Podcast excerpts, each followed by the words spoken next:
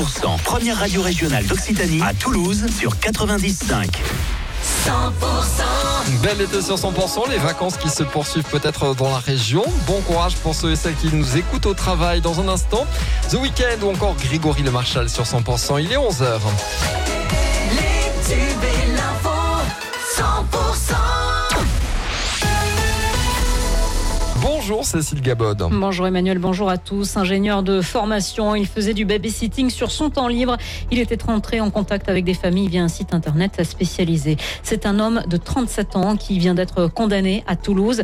Il a écopé de 4 ans de prison pour des agressions sexuelles sur des enfants qu'il gardait, pour la détention également d'images à caractère pédopornographique.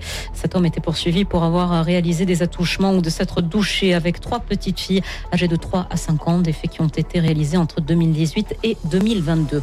Un homme de 39 ans placé en garde à vue pour s'en être pris à sa compagne enceinte. Il l'a violentée dans la nuit de mardi à mercredi à Colomiers devant les yeux de la fille du couple, une petite fille de 10 ans.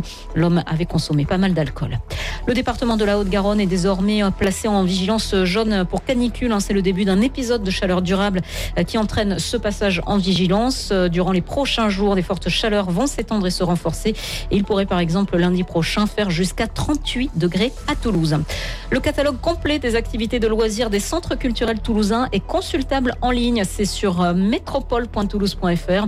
Danse, musique, art plastique, de nombreuses activités sont proposées aux jeunes et moins jeunes et les inscriptions en ligne ouvriront à partir du 28 août prochain.